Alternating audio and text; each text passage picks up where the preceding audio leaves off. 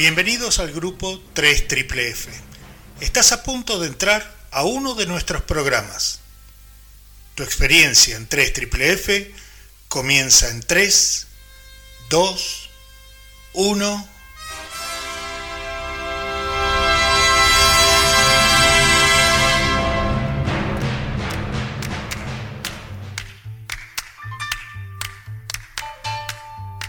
Infonauta, un programa presentado por Gustavo Vives desde Melbourne, Australia.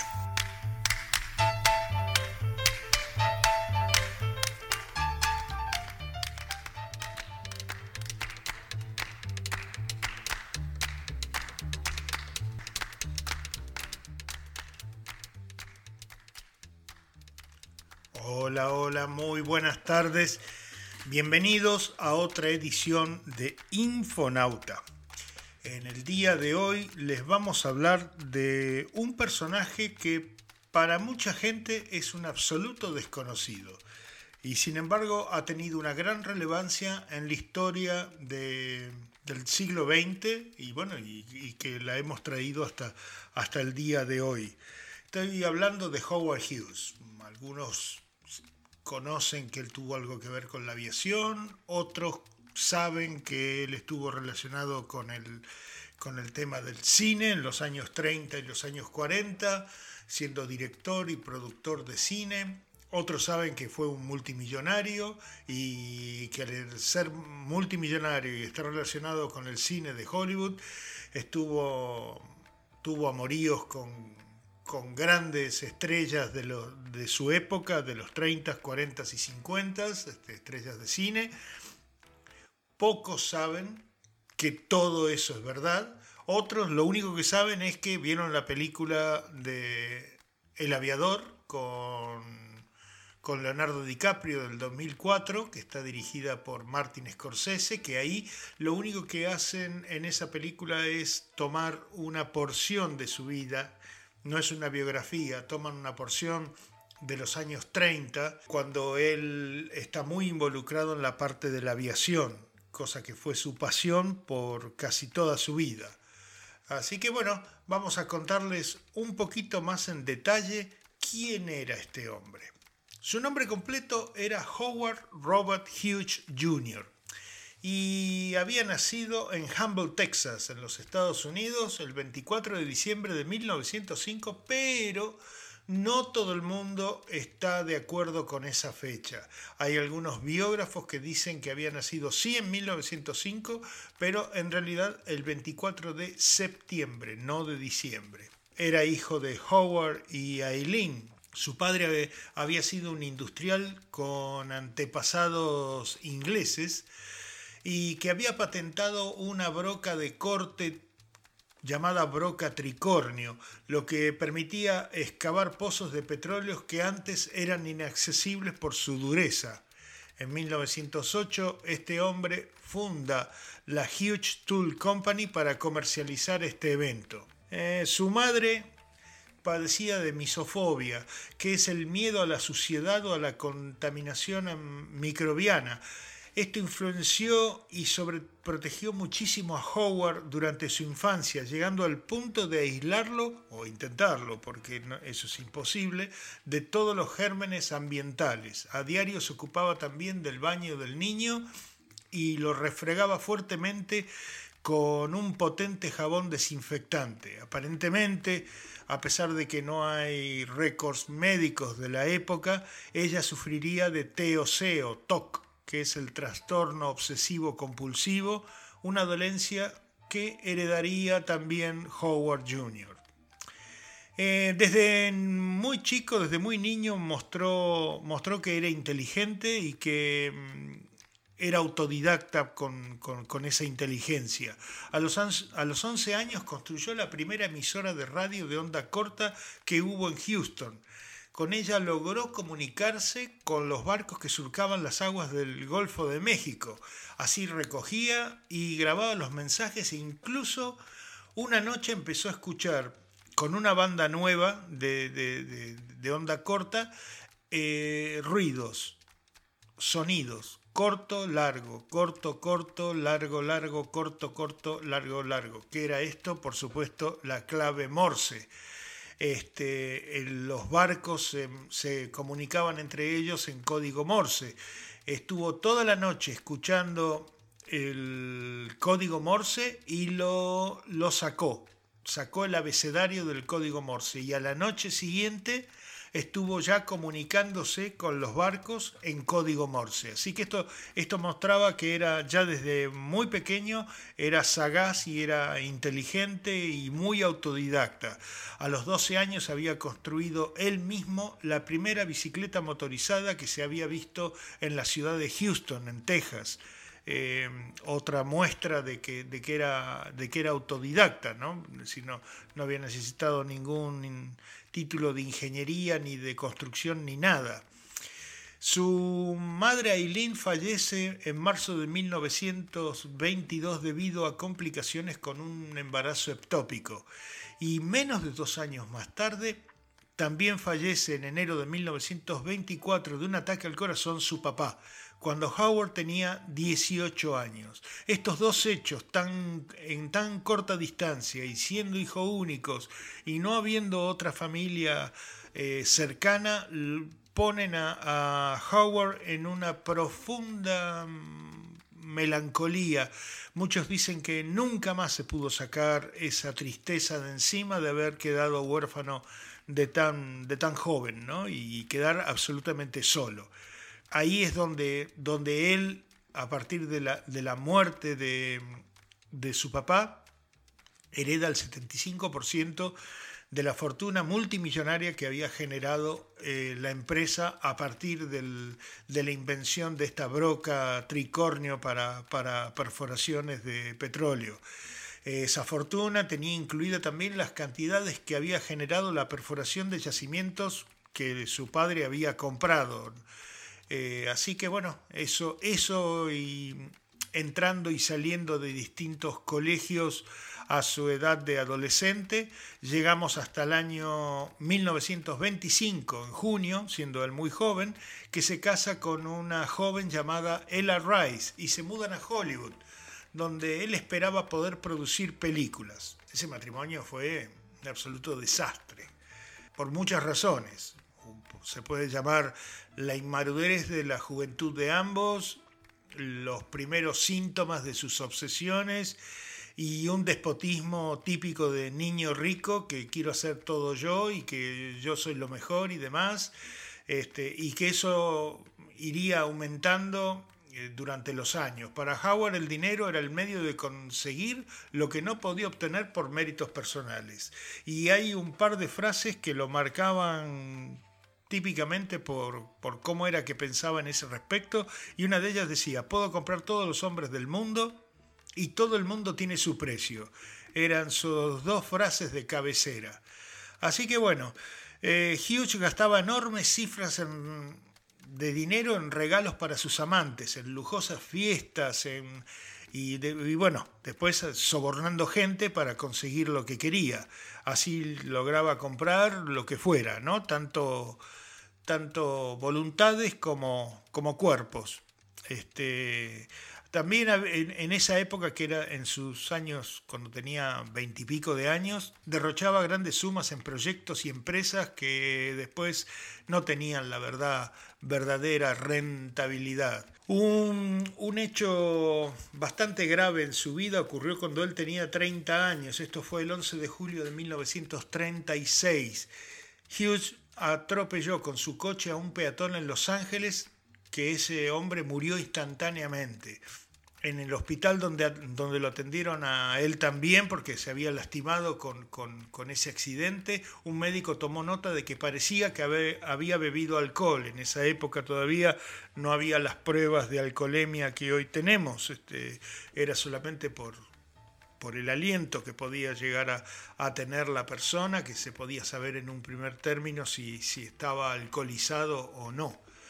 Este, después un testigo había declarado a la policía haber visto un automóvil ir en forma muy errática por la, por la calle había un peatón que estaba esperando el tranvía en, su, en la parada del tranvía, bien, bien parado en su sitio, y que este automóvil lo había atropellado este, sin, el pobre subiéndose arriba de la parada del tranvía y demás. Este, bueno, cuestión que mágicamente cuando fue el juicio, esta misma persona dijo que el automóvil iba despacio por su senda, que se le cruzó el peatón corriendo de un lado al otro de la calle y que Howard Hughes no pudo evitarlo y lo atropelló de frente.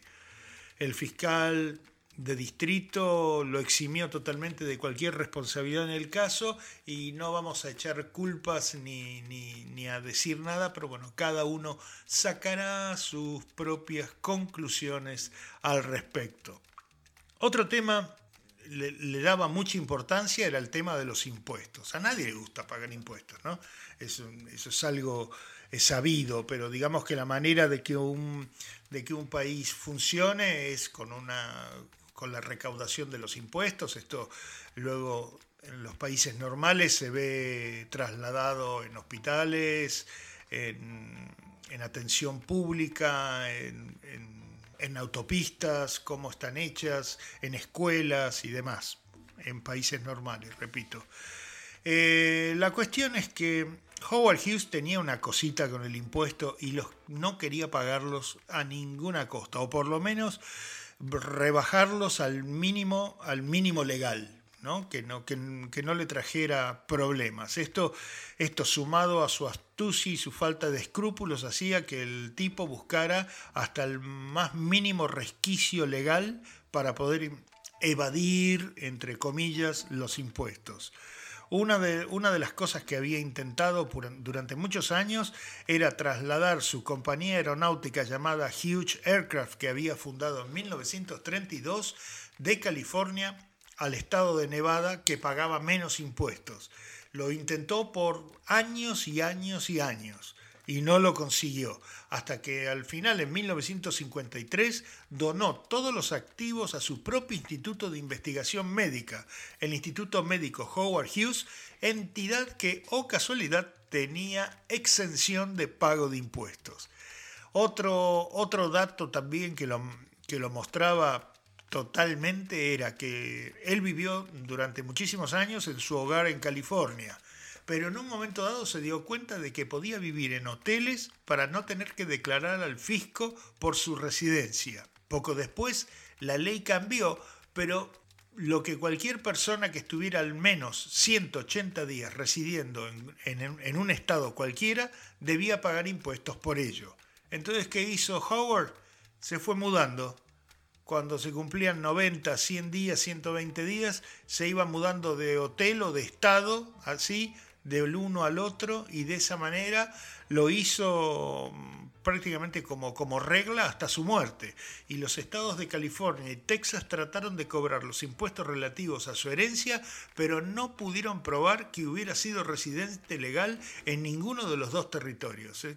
Qué personaje, con todo el dinero que tenía, ¿eh? porque tenía, llegó a ser el primer billonario de los, de los Estados Unidos, eh, antes que los Rockefeller y antes que, que Hertz y muchos otros nombres de, su época, los Vanderbilt. Olvídense, este fue el primero que tuvo nueve ceros en su cuenta bancaria el primero de todos. Otro truquito que hacía en su empresa era que con los altos directivos eh, que no, no cobraban grandes sueldos, los tenía a sueldos bajos durante todo el tiempo que trabajasen en la empresa. Y el día que se iban, el plan de, él consistía en que la empresa daba, muy malos reviews de, de, cómo se había trabajado en la empresa, eh, con críticas ofensivas hacia, hacia los directivos. Entonces el, truco era que debían demandarlo judicialmente por difamación y por supuesto perdía. Y de esa manera les pagaba hasta el último centavo todo lo que, debí, todo lo que les debía y se ahorraba la misma cantidad que en algunos casos con, con ejecutivos importantes de la empresa eran millones de dólares, dos, dos millones, dos millones y medio de dólares. Bueno, eso hubiese representado casi la misma cantidad en impuestos y eso era lo que se ahorraba. Así que no tenía ningún problema en pagarles hasta el último centavo. Un verdadero personaje el Howard Hughes, realmente. Este, otro de los temas que a él lo apasionaban totalmente, aparte del cine, del cual hablaremos un poquito más adelante, era por supuesto la aviación. Durante toda su vida, Howard Hughes fue un entusiasta de la aviación. Fue un intrépido piloto y, una, y un gran industrial del sector. Aparte, con, como había dicho yo al principio, les había comentado que era tan inteligente durante niño y autodidacta. Bueno, eso no lo perdió y lo aplicó en, tecnologías de ingeniería hacia los aviones que hicieron que, estos fuesen muchísimo mejor y más adelantados en su época. Eh, por ejemplo, cuando, mm, cuando fundó la compañía Huge Aircraft, fijó récords mundiales pilotando sus, aviones, sus propios aviones. Su máquina tecnológicamente más relevante fue el H-1 Racer, con el cual el 13 de septiembre de 1935 alcanzó los 566 kilómetros por hora. Eh, las innovaciones de diseño habían sido muchísimas. Por ejemplo, contaba con, con tren de aterrizaje retractable, es decir, que se guardaba debajo de las alas y todos los remaches y empalmes de la carrocería del, fuselaje del avión estaban aplanados al mínimo, cosa de que no hubiese ningún tipo o, o reducir al máximo la fricción cinética y así poder ganar velocidad. Esto influenció a muchísimos aviones durante la Segunda Guerra Mundial, este, lamentablemente no todos de Estados Unidos, influenció al, conocido Stuka de, Alemania y al Zero, el Mitsubishi Zero del Imperio japonés, que bueno, todos se vieron beneficiados por este por estos adelantos que tenía que traía el, el H1 de, de Howard Hughes. El 10 de julio de 1938 Hughes estableció una nueva marca al completar el vuelo alrededor del mundo en 3 días, 9 horas y 17 minutos. Esto bajaba en casi 4 días la última marca mundial que había al respecto. Este, él lo que pretendía era que esa hazaña fuese una victoria tecnológica y así poder demostrar que los viajes aéreos de larga distancia podían ser completamente seguros. El, H, el avión este H1 Racer se le hicieron muchas reformas necesarias para convertirlo en un avión militar y Huge Aircraft se transformó en un contratista de, defensa, del Departamento de Defensa, durante y después de la Segunda Guerra Mundial. Eh, después, en 1947, apareció la división Hughes Helicopters, este, cuando Howard Hughes compra las licencias de, un helicóptero llamado Keller y él se lo pone a, lo empieza a, fabricar y, distribuir y vender. Al, año siguiente aparecieron las nuevas divisiones de la empresa y todas ellas se fusionaron en 1961 para dar paso a Huge Space and Communications Company. Pero creo que aquí habría que hacer un un paréntesis y tenemos que retroceder hasta el 7 de julio de 1946, cuando Howard Hughes sufre un grave accidente en Los Ángeles mientras efectuaba el primer vuelo de prueba experimental del avión espía XF-11 que construía para el ejército de los Estados Unidos. Lo que ocurrió fue que eh, una pequeña pérdida de aceite en el motor derecho hizo que se perdiera presión en el sistema que controlaba el ángulo de las aspas de las hélices. Es decir, tenía un sistema, eh, las aspas de las hélices no eran fijas, agarradas al eje, sino que se cambiaba el ángulo de, mm, el ángulo de, de ataque que tenía contra el aire y de esa manera podían acelerar o frenar el, avión. Esto era algo que se, que se podía manejar desde, desde, adentro de la cabina, lo podía manejar el piloto. Era un adelanto técnico que en su momento con los aviones a hélice eh, era, podía llegar a ser muy, muy apreciado. Eso lo estaban probando en ese momento. La cuestión es que esa pérdida de presión de aceite hizo que, la, que se perdiera presión hidráulica en, esa, en la hélice del motor derecho y éstas se pusieron en un ángulo de frenado y frenaron totalmente el avión del lado derecho. Esto lo hizo casi ingobernable y tuvo que hacer un aterrizaje de emergencia. Y lo primero que vio fue el campo de golf de Los Ángeles Country Club en Beverly Hills e intentó apuntarle ahí para, para eh, aterrizar en un sitio despejado, pero no hizo a tiempo y se estrelló contra tres casas linderas del, del, campo de golf y el avión explotó, los tanques de combustible explotaron. Eh, Howard Hughes logra salir del, del avión por sus propios medios, pero estaba muy mal herido. Tenía casi todas las, costillas quebradas, una clavícula, eh, lesiones internas, tenía quemaduras por todo el cuerpo, estuvo meses internado a partir de entonces y mm, empezó a utilizar un bigote que taparía las cicatrices de su labio superior. Y aquí viene una anécdota del hospital que lo muestra nuevamente eh, como, como, una persona que, le gustaba muchísimo la ingeniería y cambiar las cosas. ¿no?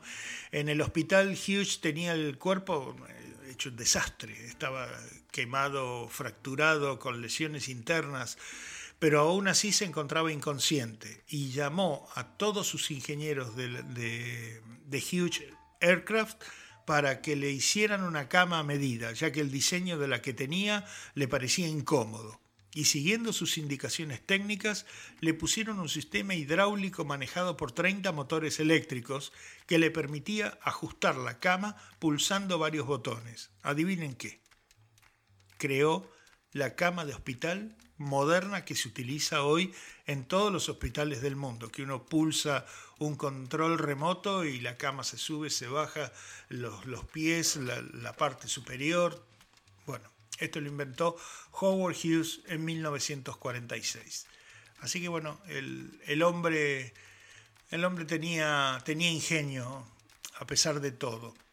Ahora vamos a hablar de lo que les adelantaba al principio, que era el tema de Hollywood y las mujeres. En este rubro, Howard Hughes no se privó absolutamente de nada y tuvo amoríos con las más deslumbrantes actrices del Hollywood de su época. Los nombres son eh, de lo más conocido, Rita Hayward, Elizabeth Taylor, Ginger Rogers, Bette Davis, Aida Lupino, Lana Turner y Jean Harlow, entre otras pero por encima de todas ellas hubo dos que fueron las mujeres que más se destacaron en su vida amorosa y que ninguna de ellas dos se convirtieron en su esposa, a pesar de que lo intentó y mucho. La primera fue Ava Gardner. Él decía siempre de ella que era el animal más bello del mundo.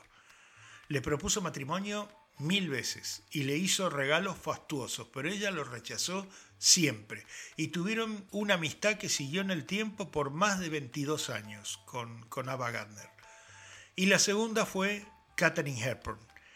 A Katherine Hepburn la conoce en 1935 y le costó muchísimo que le dijera que sí. Y cuando lo logró, estuvieron juntos cuatro años. Pero luego se separaron porque la vida de, de, Howard Hughes era muy complicada. Eh, con sus manías, sus obsesiones, este, un hombre con muchísimo dinero, que conseguía todo lo que quería chasqueando los dedos, y bueno, la cuestión es que Herpern se, aburrió y se fue, y se fue. Aunque siguió viéndolo por mucho tiempo, pero nunca más de manera amorosa, sino como amigo. Ahora, haciendo la búsqueda durante la semana para este programa, eh, había algunos biógrafos o algunas fuentes de las que estuve buscando que decían que Howard Hughes era bisexual. Y bueno, cuando aparecía la lista de las mujeres aparecían todos los nombres que les, les acabo de contar. y todos decían los mismos nombres. Pero en el caso de los hombres, había una lista de amantes, hombres, también súper estrellas de Hollywood de su época, de los años 40, 50, eh, pero como no todos lo, confirman, lo que voy a hacer es no decir esa lista de hombres. Si ustedes quieren, búsquenla, es, fácil de encontrar, pero yo no la voy a dar porque no, no había una, un, realmente no, no, había, todo el mundo decía lo mismo al respecto. Entonces, este, por respeto, no voy a dar los nombres ni voy a confirmar que Howard Hughes era bisexual. Hubiese hecho exactamente lo mismo con una mujer que, si el caso era lo mismo, ¿no? Que, que había salido con muchísimos hombres, pero había salido también con muchísimas mujeres. Pero si no, no, estaba, no estaba seguro yo de que, de que las dos cosas eran ciertas, no hubiese dado la lista de mujeres tampoco en ese caso. Así que, bueno, no importa, aquí todos los, los nombres que podría haber dado ya llevan muertos algunos, más de 20, 30 años, pero, pero es igual, no, no los voy a dar. Si los quieren buscar, como les digo, los pueden buscar perfectamente en internet. Y esta etapa de actores nos engancha con su etapa cinematográfica. Él estuvo en la industria por unos 21 años, entre 1927 y 1948, en las cuales produjo y dirigió siete películas.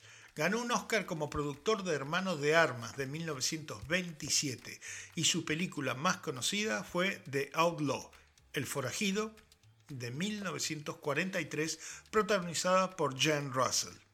En 1948 es que entra por la puerta grande a la industria del cine al comprar una parte importante de la RKO Pictures, que era una de las ocho grandes de la industria durante la era dorada de Hollywood ya con esto de 1948-1949 entramos en la fase final de Howard Hughes. Para finales de 1950, este hombre había desarrollado claros síntomas de trastorno obsesivo compulsivo, el que tenía su madre, el TOC, y se recluía por semanas y hasta meses.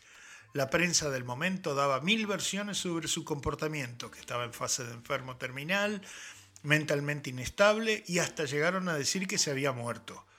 El 12 de enero de 1957 se casa por segunda vez con la actriz Jen Peters, a quien conocía desde hace ya varios años, de, la época que estaba en el mundo del cine.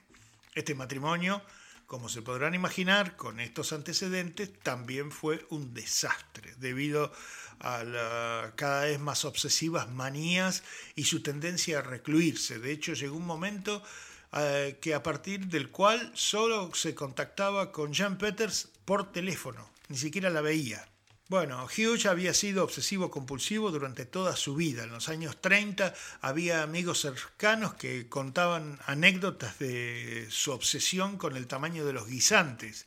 Él le encantaba comer guisantes y, llegó a un punto que había diseñado un aparatito por la cual se echaban los guisantes y según su tamaño se bifurcaban hacia derecha o izquierda y él así podía catalogarlos cuáles eran los mejores y los grandes o los pequeños cosas por el estilo. Y después hay otra anécdota durante la filmación de la película El forajido de Outlaw eh, con Jen Russell, en la cual se, se obsesionó con un defecto de menor importancia en una de las blusas de la actriz de Jen Russell, argumentando que la tela se agrupaba a lo largo de una costura de una manera que le daba la apariencia de que uno de los pechos de Russell tenía dos pezones una ocasión que volvió, hizo toda una historia con ese tema y terminó redactando un memorándum exactamente sobre cómo resolverlo y lo repartió entre los miembros del equipo del rodaje. Bueno, lamentablemente era, era un, todos síntomas de, un, deterioro mental importante. ¿no? Este, Hughes llegó a recluirse por completo, se encerraba en cuartos oscurecidos, inducido solamente por medicamentos y drogas, y la única persona que lo visitaba era su peluquero, tenía doctores en su casa, pero no les daba este, no les daba importancia, no los atendía o cuando los atendía y los doctores le daban alguna, le decían alguna cosa que debía hacer, él los ignoraba totalmente. Este, bueno, y así, hacia, el final de su vida, su círculo administrativo íntimo se componía en gran parte de mormones, porque él los consideraba de confianza ya que no podían beber alcohol y el agregado de ser moralmente honestos, teniendo en cuenta de que él no profesaba la religión mormónica, era solamente lo que pensaba de, los mormones, nada más. Ya al final de, su vida residió en, en, Managua, que en ese momento era una ciudad moderna y próspera, la capital de Nicaragua, en el hotel más exclusivo del, del país y por lo que tengo entendido también de toda América Central que era el Hotel Intercontinental, que hoy es el Crown Plaza en esa ciudad. Bueno, la cuestión que estando en Managua lo sorprendió el terrible terremoto que hubo el 23 de diciembre de 1972 y Howard Hughes salió despavorido del país porque se había, había temblado de una manera espantosa. Se dice que, que Hughes había ido a, a Nicaragua, a Managua, para tener para tener negocios ahí o intentar hacer negocios ahí con el general Anastasio Somoza, que era el dictador de la época, ¿no? De hecho, era tercera generación de, dictadores, había sido su abuelo, padre y ahora hijo. Eran por herencia los, los, dueños de, de Nicaragua. Y de ahí, el 5 de abril de 1976, a la edad de 70 años, completamente autorrecluido en una suite del prestigioso hotel de Acapulco, Hughes agoniza. Este, sus, mm, toda la gente que estaba a su alrededor lo que intentan es subirle un avión y llevarlo desde Acapulco hasta el Hospital Metodista de Houston, pero él fallece en el viaje. Inclusive algunos dicen que ya estaba muerto cuando lo subieron al avión en México. Eh, ya en Houston los médicos pudieron ver un cuerpo de aspecto envejecido, el hombre estaba muy delgado, con una barba muy larga y con las uñas muy crecidas. Este, era casi tan irreconocible que el FBI tuvo que identificarlo por las huellas de aquilares. Este, una autopsia posterior registró que, que, tenía insuficiencia renal y que eso es lo que había sido la causa de la muerte. Este, pero estaba muy, en muy mal estado físico, estaba desnutrido y tenía el cuerpo cubierto de escaras, estas úlceras de decúbito de, que se le producen a los enfermos por estar siempre en la, en la misma posición en una cama. Estas escaras suelen estar en los codos, en los talones, este, en las caderas, en los glúteos, que es toda la parte, en los hombros, los homóplatos, que es todo lo que apoya contra la cama, ¿no? Este, sí, son como llagas que se producen de estar los enfermos siempre en, la misma posición, que no se los alterna. Así que bueno, dos días más tarde, el, el, 17, el 7 de abril, fue enterrado en el panteón familiar del histórico cementerio de Glenwood, en Houston, Texas. Y esta ha sido la vida de este hombre.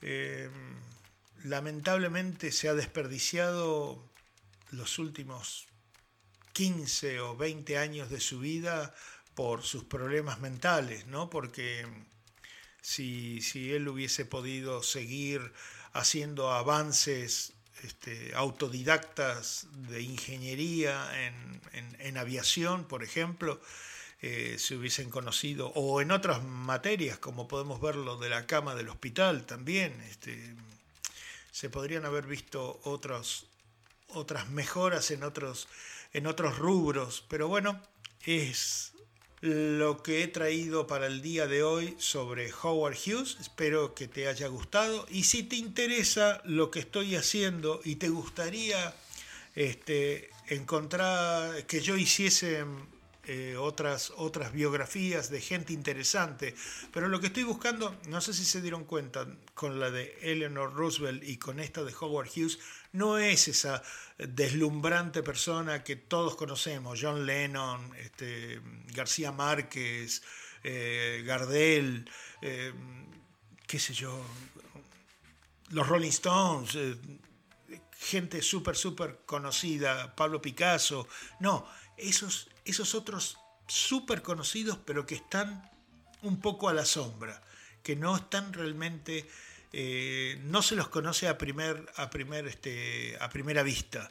Entonces, si sabes de alguno, si alguno te gusta y te gustaría que haga la, la biografía, por favor, los que tienen, los que me siguen por Facebook o por Instagram, pónganme el, nombre. Para los que no estén, les cuento que en Facebook nos podés encontrar en arroba infonauta digital, todo junto. En, Instagram estamos en infonauta digital, todo junto. Y después la página web es www.3fff.co, no com, solo co. Y mm, el, email que tenemos es eh, infonautadigital.gmail.com. Así que muy fácil. Por alguno de esos cuatro, de esos cuatro mm, maneras te puedes comunicar conmigo y dentro de la, posibilidad voy a hacer la biografía de la persona que, quieras que haga. Eh, esto ha sido todo por hoy. Hoy es día sábado un día frío, medio lluvioso, muy de invierno y espero que tengan todos un muy feliz fin de semana. Será hasta la semana que viene. Chao, chao.